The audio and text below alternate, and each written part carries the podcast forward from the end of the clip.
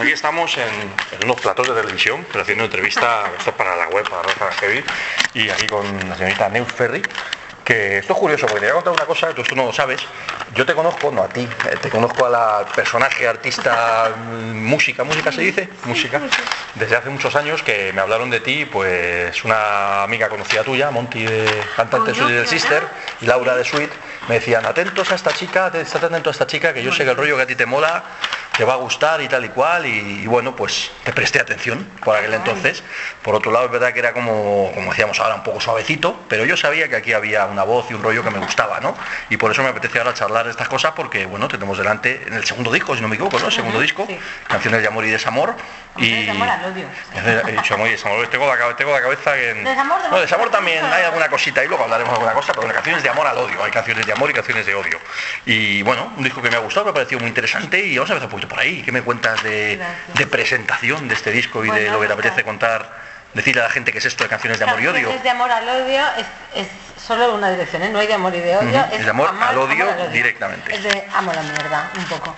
Y, bueno, Más eh, escuchando el disco y, escuchando las letras, yo creo que tiene bastante que ver el título.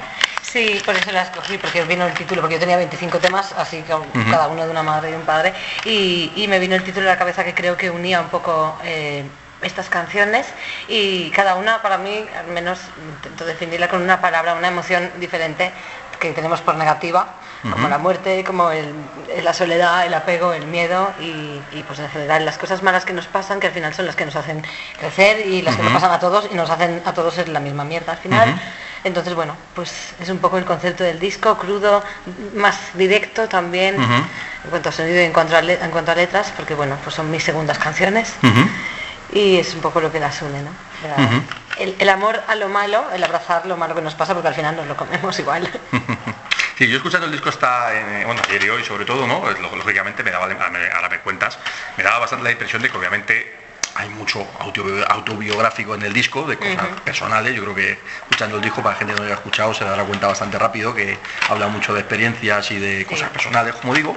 Pero por otro lado, tiene también mucha historia, creo, ahora me lo comentas, de eso que se dice de exorcizar demonios, ¿no? Es decir, lo suelto aquí, los artistas, pues tenéis eh, donde, claro, donde he hecho lo que me pasa. nosotros lo contamos a los amigos, yo lo hablo en la radio, lo escribimos como podemos y vosotros lo escribís en canciones, ¿no? Sí, sí, hablo un poco de eso para mí. Las canciones son terapia para mí misma y si lo son para alguien más ya es la hostia, pero bueno, en principio me ayudan a, digerir lo que me pasa.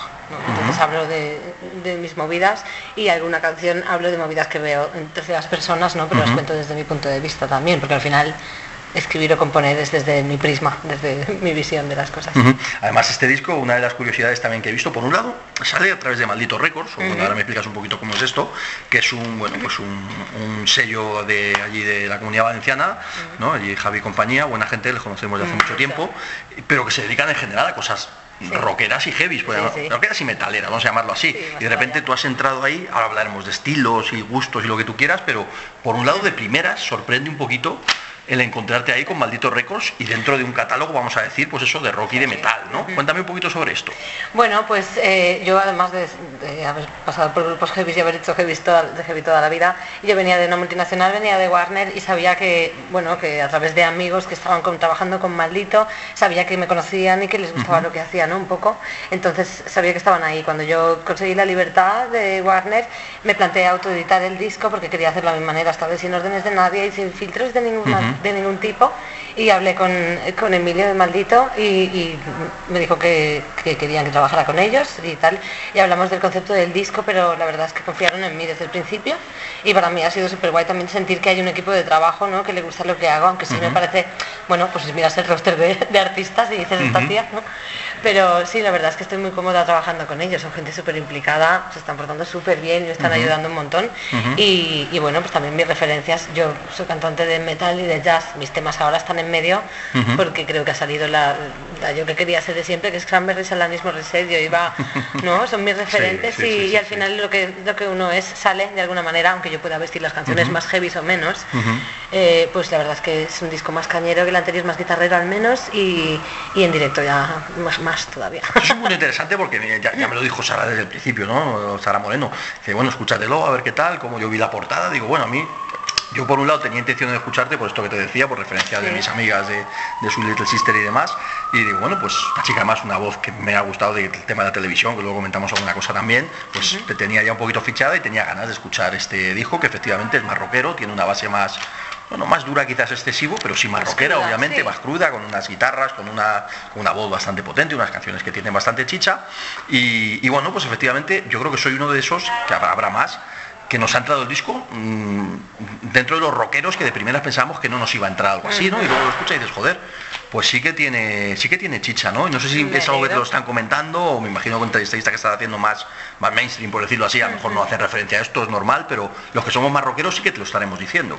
Sí, sí, la verdad es que además, bueno, pues todo mi, alrededor de músicos sí que me está diciendo, ¿no? Que es un disco más crudo y es creo que es más yo también porque yo vengo de ensayar 15 años en un local con sonido crudo y soy más eso que otra cosa, así que bueno, sí me siento identificada con el sonido y sí que la gente le está entrando más, me alegra mucho también que la gente que en principio piensa, uh, esta que estuvo en la tele, que es algo que le cortaba la peña, uh, la voz, uh, Melendi, uh, tal, eh, que también hablamos un poco la, mente, ¿no? Y que dejemos de etiquetar las cosas tanto, así que me alegra mucho que te haya entrado. Está bien que abramos el espectro todo, ¿verdad? Cuando algo tiene calidad y algo tiene, bueno, y algo te llega también, ¿no? Es una de las cosas que me ha pasado, ya te digo que musicalmente pienso que es un disco que tiene bastante base rockera y que musicalmente es interesante, pero lo, lo mejor, lo más interesante es eso, ¿no? Que te entran las canciones, que te llegan, que te entra una voz, entra una manera de transmitir, de expresar ciertas cosas, ¿no? Y dices, joder, esto no me descuadra, esto no es una moñada. Primero. y segundo, eso tiene calidad, esto es interesante. Gracias, muchas gracias. Yo creo que lo importante son las canciones y cuando me preguntan, pero ¿y qué estilo haces? Yo, hago canciones. Y cada una me pide una cosa, porque tengo una canción que se parece a una ranchera, que es que no no voy a hacer un disco de rancheras, no, yo no hago eso de normal. No no vas a hacer ahí un dueto con Bertín. No, por favor, si alguna vez me parezca avisadme. Pero bueno, eso, que hago canciones y cada una me pide una cosa y sí que estoy más identificada con este sonido quizá más guitarrero y, incluso más agresivo o mucho más light también si la canción lo pide, ¿no? Se puede vestir de muchas formas, pero creo que lo importante al final es la canción, qué dice y cómo. y, bueno, son mis segundas canciones porque relativamente soy un poco nueva en esto, así que que me digas eso me llena de orgullo Bueno, tú me hablabas antes de, me hablabas antes de Cranberry, me hablabas de Alanis Morissette, obviamente son referentes claros, ¿no? Yo por otro lado, desde el primerísimo momento al 100%, también nuestra vena rockera nos lleva a ello, es Aurora Beltrán. Aurora Beltrán, Aurora Beltrán, Aurora Beltrán, en todo momento. es la referencia, es la referencia más, de Aurora la conozco también hace muchísimos años, le tengo muchísimo aprecio y personal y profesionalmente, y me encanta oír gente interesante que sigue esa senda que no siempre encuentro, ¿no? Porque Aurora dices, hostia, ¿quién sigue la estela de Taures o de Aurora? Pues mira, ahora tenemos a Neus Ferri, qué bien. Pues gracias, porque a mí me parece un piropazo eso, o sea, admiro a Aurora mucho. Una rubia y, una morena, vais bien. y, bueno, también me parece curioso porque todo el mundo me, me compara o, bueno, me relaciona con ella, con Bonnie Tyler, total. Eh, es curioso, y esto me lo comentó Monty hace unos meses, cómo las mujeres solo nos comparan con mujeres estilísticamente. luego te iba a hablar de Meclán, pero bueno, vamos a tirar por ahí. Oh, oh, gracias, gracias. y el disco solitario de Tarque, que está todo ahí relacionado. Amo. Pues eso, eh, es curioso, pero para mí me parece un súper piropo, ¿no? Hay gente que a veces me ha comparado con gente que creo que no me parezco en nada, como a Torroja o a Maya Montero, u otras voces que digo, pues yo diría que no. Yo eso no entiendo mucho, pero, no te veo tampoco. Pero siempre entiendo que la gente me lo dice desde su mejor intención, así que lo agradezco siempre. Y en este caso, Aurora, que me flipa su timbre de voz y tal, que me digas eso, pues me parece muy guay. Fuera del tópico femenino, que bueno, por un lado es obvio que lo comentemos todo y está ahí, pero yo te iba a hablar un poquito de Meclán, pero no tanto en el sentido de Meclán, sino una de las curiosidades que estoy viendo últimamente, ¿no? Fíjate, es curioso esto que en su momento, cuando tú estuviste en La Voz, y ahora hablaremos un poquito de ese periodo, cuando estaba ahí, era Maika, si no recuerdo mal, y Rafa, Rafa Blas, que lamentablemente, pues Rafa, pues le sacaron de donde estaba, le metieron en otro sitio y, y se quedó en medio. A ti te pasó un poquito lo mismo, ahora nos comentas, pero bueno, en fin, mala suerte para unos y para otros, pero aquello que se comentaba de que España es heavy, eso era una chorrada, era una gilipollez absoluta. Pero sí estoy notando yo en los últimos, fíjate desde entonces, curiosamente, España es heavy, no, pero España es rockera, poquito a poco le vamos abriendo más el espectro al rock y se está normalizando el rock de una manera interesante. Y gente que no había escuchado rock en la puta vida, poco a poco está empezando a escuchar rock.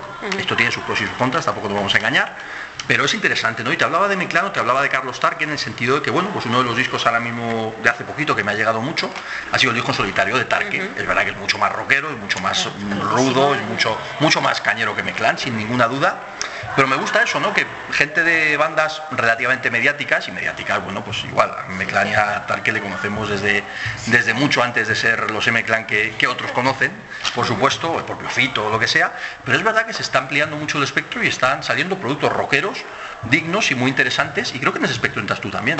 Pues gracias. Eh, porque me encanta, o sea, además la gente que me ha mencionado me encanta todo lo que hace Cito, lo que hace Tarde, que son canciones y es defender en directo y es Sí. rodar por ahí. Gente auténtica, gente de verdad, gente. ¿no? Que muestra una cierta realidad. Sí, que se muestra como Autenticidad, es, quizá. Porque no hay filtros, no hay personalias, no hay brilli brilli, ¿no? Y, y es pues la cosa como es, la dedicarse a la música y estar en el escenario, hacer canciones. Y es que al final lo que nos gusta, creo que es eso, ¿no? Y ya está. O sea, hablo por mí, no por ellos. Pero bueno, sí, me gustan esos referentes y creo que también, pues. eh, hay muchos pros y contras de tanto festival y tanto tal, pero la gente se está acostumbrando a ver música en directo, a ver bandas muy cañeras en directo y creo que eso también está abriendo los oídos de la gente. El- bueno, el streaming y todo el mundo digital está haciendo que nos lleguen muchas más cosas y Ujú. quizá gente, pues lo que sé, mis sobrinos que no habían escuchado rock antes, ¿no? Ahora son súper fans de, bueno, de la- desde la raíz a mucha peña más, ¿no? Y, y eso me gusta también, la variedad, que la gente le entre y no se quiera etiquetar solo en... Que somos un poquito más talibanes, tenemos ahí ciertas reservas, pero bueno, Sí. como periodista y como amante de la música, creo que es positivo y creo que, que- que lo estamos haciendo todos bien. Luego habría que ponerle ciertos, no sé, ciertas comillas, ciertas reservas, ¿no? Pero bueno, eso ya metiéndonos en cosas más, más Eso propias a lo mejor, ¿no? Pero, pero bueno, ok.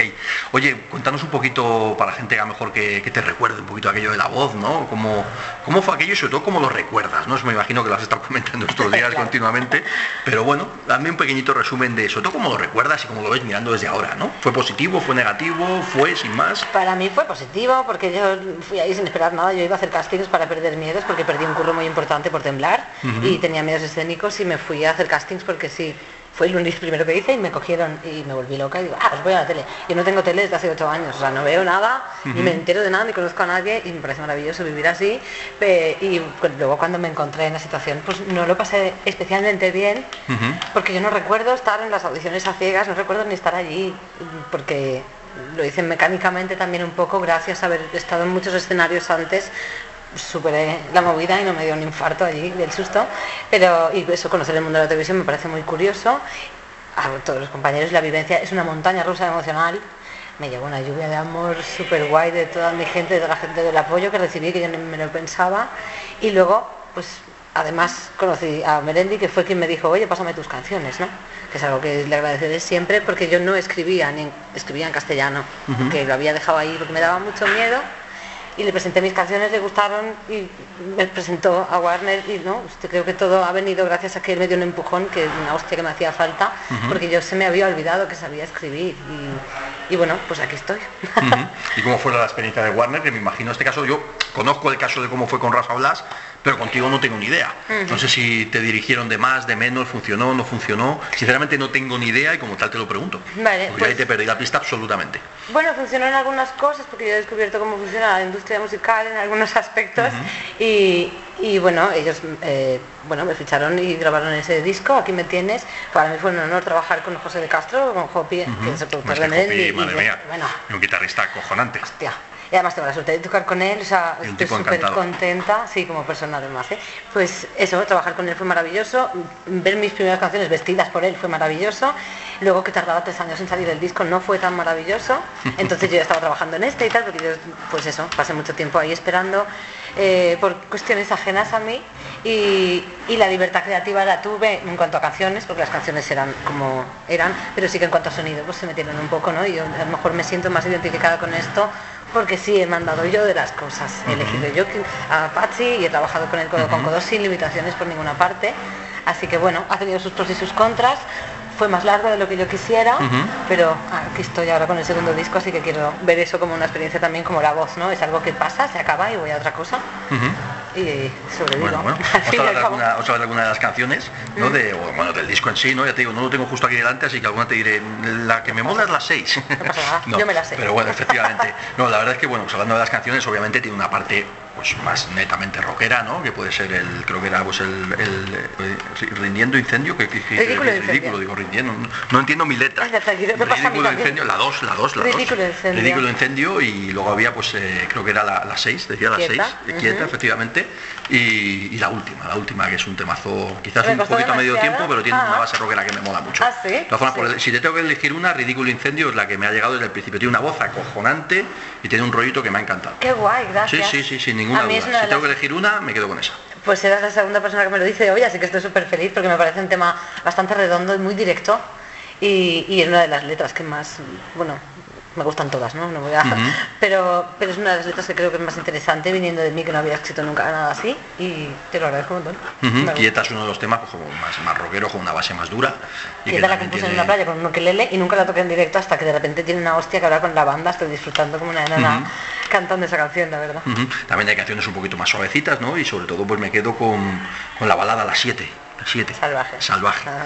Salvaje tiene un rollo... bueno, tengo que reconocer que Salvaje me, me pasa dos cosas con ella, ¿no? Por un lado me parece una balada acojonante con un rollo increíble y tiene esa... Creo que es la, la- la que tiene la colaboración de Pachi. Sí. Y esa colaboración, fíjate, ahí me vas a matar porque no estás nada de acuerdo conmigo, seguro, pero me sobra totalmente.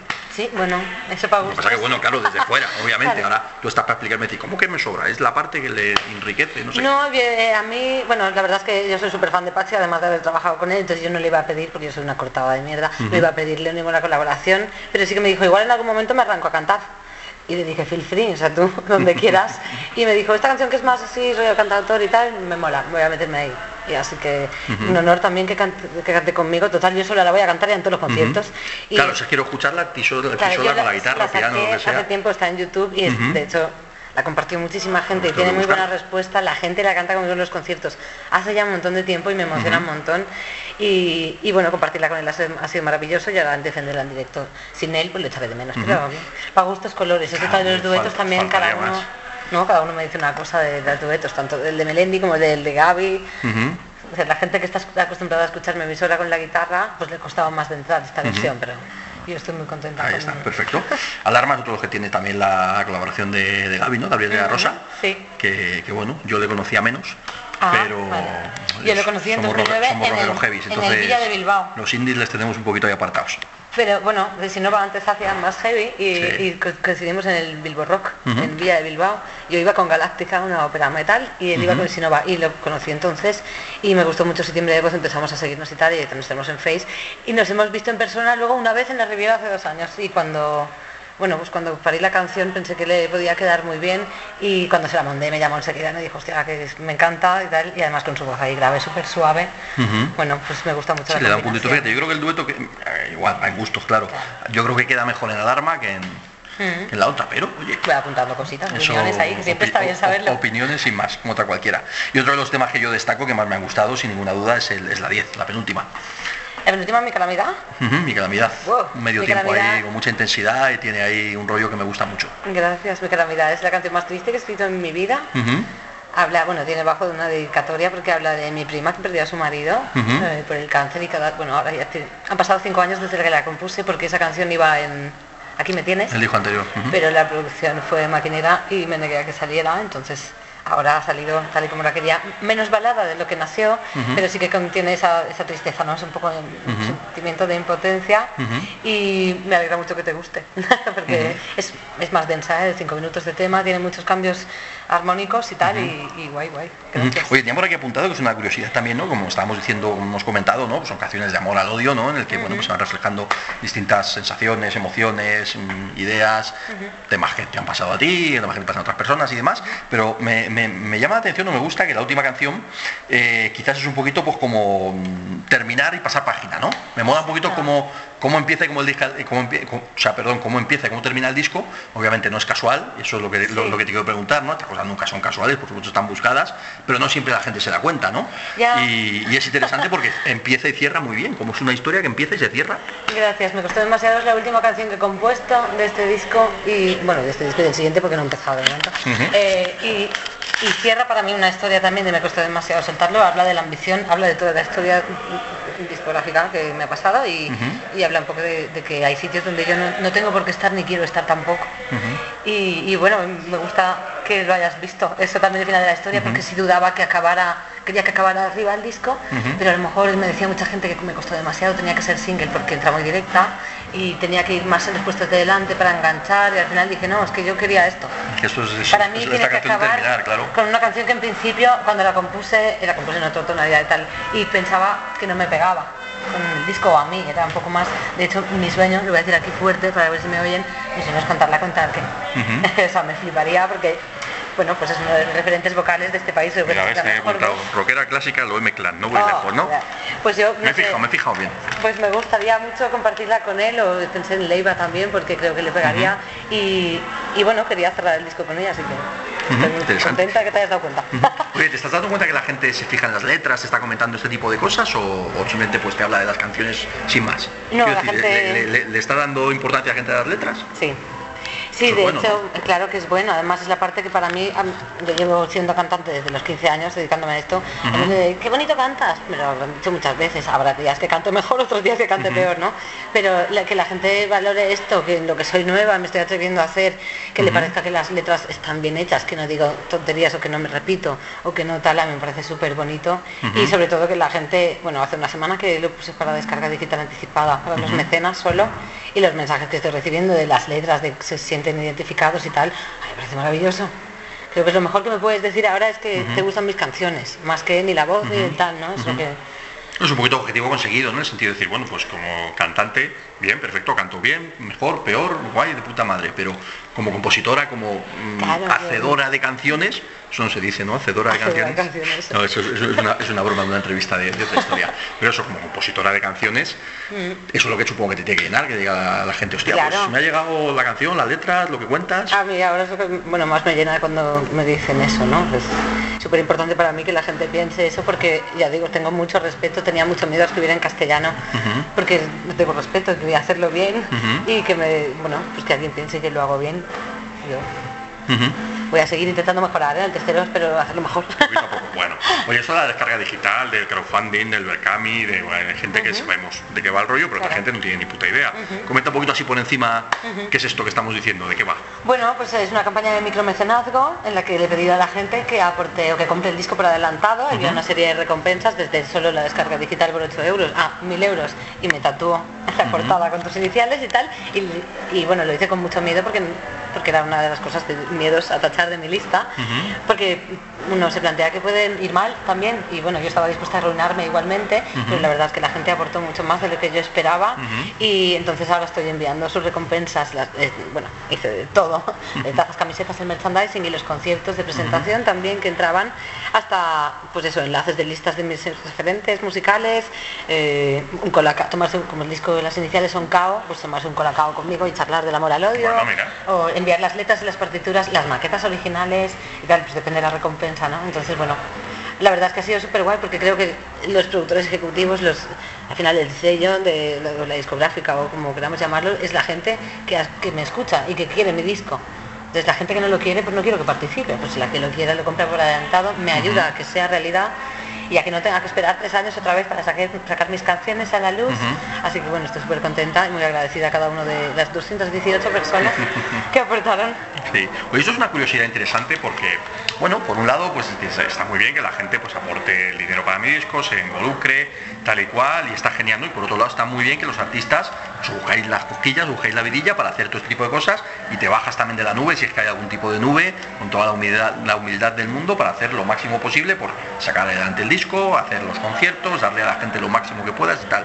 Todo eso es genial. Pero por otro lado entra el punto de decir, hostia, ¿por qué tenemos que hacer todo esto? Es decir, por un lado se hace de corazón, por supuesto, pero ¿por qué? O sea, ¿por qué cosa es tan difícil que no se puede sacar un disco normal, que alguien lo pague, que alguien lo haga, que alguien lo financie, que alguien...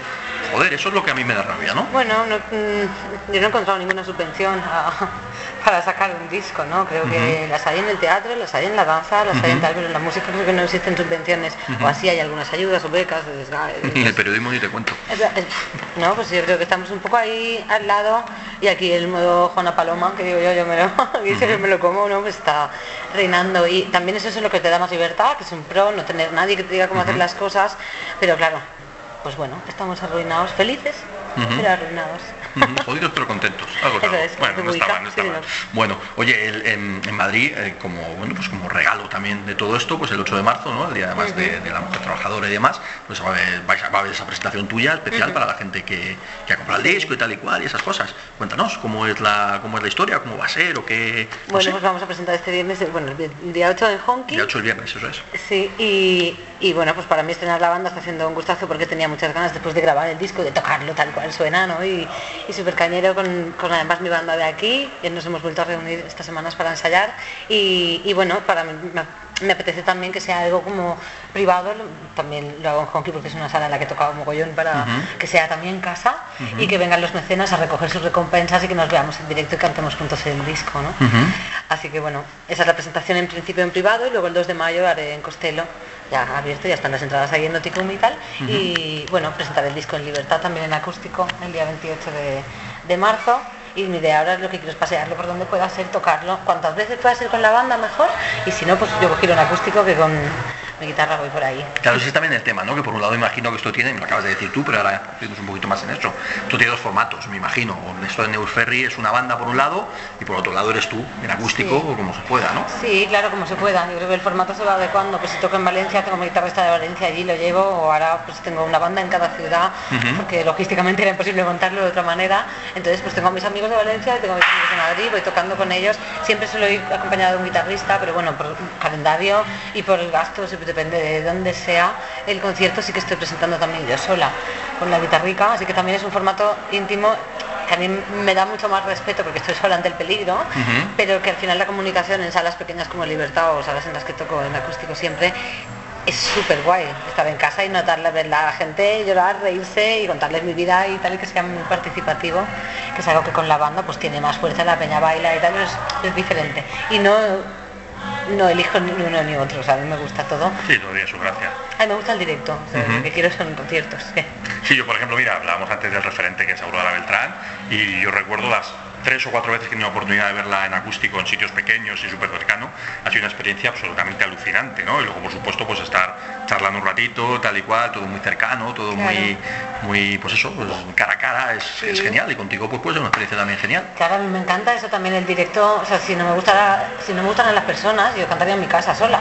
Pero me gusta también ver la reacción de la gente y además la gente viene y me cuenta sus movidas y siempre, bueno, pues hay muchas, muchos seguidores que vienen a verme a, a sitios y que repiten, que ya nos conocemos, que es como estar en casa y que a veces cuando me lloro yo, pues cantan ellos por mí y eso es súper guay, ¿no? Esa comunicación también que existe. Y ese formato hay posibilidad de meterlo en algún tipo de festival y eso cosas más, bueno, pues que te vea más gente y que lo disfrute más gente, ¿cómo ¿El está ese tema? No, el acústico no, Ah, el, vale. el- la banda, no, el acústico no. El acústico no, yo digo, el, El acústico, acústico como no te no el, el aperitivo antes de comer, no Bueno, también, también hay opciones, ¿eh? Pero, Pero, bueno, yo me ofrezco para todo, ¿eh? Sí. digo que lo que quiero es tocar. en principio la banda, pero bueno, los acústicos también entran ahí en Eh, la banda estamos el 11 de mayo, estamos en Mongo Rock, que es mi primer festi, estoy súper contenta de, bueno, gracias a la organización por haber contado conmigo y tal, de que además sea un cartel paritario, que estamos cansadas también de que se ignore bastante, y, y bueno, y de coincidir además con cabezas de cartel como Tarque, Ferreiro, o sea, gente que me flipa. Y así que bueno, de momento tengo ese, ojalá salieran más cosas, estoy ahí peleando, llamando a puertas, enviando a oficinas, y estoy haciendo todo lo que puedo por mi parte y a ver a dónde llega el disco. Ujú. Oye, esto que también, el tema paritario y el tema, por ejemplo, de- me imagino que el que se toques aquí en Madrid el 8 de marzo no es casual tampoco. No es casual que salga el disco ese día, porque Claro. había dos fechas, el 8 y el 15, me parecía más representativa Ujú. el 8. De hecho, la canción número 8 del disco se llama Invasivo, y es la única que habla de eso, pero Otros bastante, temas cañeros también. bastante directita en cuanto a letra también. Sí. Y, y bueno, eh, también creo que las mujeres estamos haciendo muchas cosas, estamos peleando un montón por recuperar un sitio que es nuestro, que parecía no estar ahí, ¿no? que la gente se olvida y no nos damos cuenta, pero sí que bueno, pues hay que observar un poquito los carteles, hay que observar la sala, la programación de las salas, eh, todo, los medios, a ver cómo está la cosa, porque hay cosas que no nos hemos dado cuenta y yo soy la primera que he tardado. Menos mal que tengo amigas como Monty, que también son Sí, cañeras y me han abierto bastante los ojos, porque bueno, porque hay cosas que, hostia, yo he tragado muchas cosas y no me había dado cuenta de, de por qué, ¿no? Y es que son herencias que llevamos ahí arrastrando mierdas y lo de los referentes que hablábamos antes también. Necesitamos referentes femeninos para que las generaciones que vienen se inspiren en mujeres. Sí, Que nosotros siempre comentamos, sí, metidos ahora mismo, pues, obviamente en el, en el rock duro o en el heavy metal, ahora mismo siempre comentamos que en los últimos 10 años hay un montón de referentes femeninas que hace años no había. Hace años tenías a Adoro a, yo qué sé, a Girl Claro, a cuatro cosillas, ¿no? peleando ahí Claro, y ahora tienes un montón de referentes que, que son muy importantes, ¿no? Gente de Nightwish, gente de Ark Enemy, gente de, bueno, musicalmente importante. de todos los estilos, hay un montón de bandas con participación femenina, con cantantes, con, ya no solo cantantes además, Sí, es que con- se músicos, cada vez más hacer. músicos femeninos, femeninas, esto, esto, Sí, sí, ya me cuesta a mí, ¿no? Músicas, músicos femeninas, Ya, yo es que Esa parte me cuesta más. No sé si es correcto decir soy música. por eso, yo creo que, me parece muy bien. claro, y músico femenina tampoco, música. música femenino tampoco. Claro, es igual que médica, ¿no? Se dice Eso, raro, no lo sé. raro, raro. No sé, luego consulto la RAE a ver cómo se dice. no Bueno, no, pero hablando en serio, el tema es ese, ¿no? Que el tener cada vez más referentes femeninos, más gente, más chicas tocando todos los instrumentos, en todos los estilos, Claro. más en todos los Que estilos. y que se visibilice eso, porque a ver las haylas, ¿no? Ujú. Estamos ahí, pero hay que... Antes era raro y ya no lo es, ahora es todo lo contrario. Ya no es ni exótico ni siquiera. No, que no debe ser debe ser, Claro, debe eso ser lo es, a normal. eso me refiero. Debe ser lo normal. Bueno, genial. Pues nada, vamos a ir terminando. No tengo mucho más que decirte en este sentido. Bueno, podríamos seguir charlando, pero vaya, creo que hemos tocado más o menos, más o menos todo, así que un placer y por mi parte, pues nada, que es muy interesante poder escuchar eso, dentro de un espectro también más rockero, más metalero como puede ser el nuestro, pues también hay discos como el tuyo que creo que tienen cabida y que le recomiendo a la gente que lo escuche porque oye, pues no todo es escuchar heavy metal puro y duro, sino que también hay propuestas rockeras un poquito más abiertas que merece la pena, como dijo de New Ferry. Gracias, muchas gracias.